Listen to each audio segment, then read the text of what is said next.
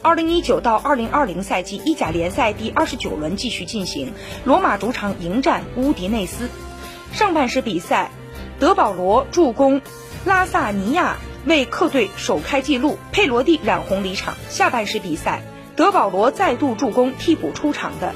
内斯特罗夫斯基破门扩大比分，最终罗马主场零比二不敌乌迪内斯，遭遇两连败，距离欧冠区的分差被拉大到十二分。上轮联赛当中，罗马客场不敌米兰，无缘联赛四连胜。同时，由于在本轮早先结束的一场比赛当中，亚特兰大击败那不勒斯拿下了三分，因此罗马在本场比赛前少赛一场的情况之下，落后亚特兰大已经十二分。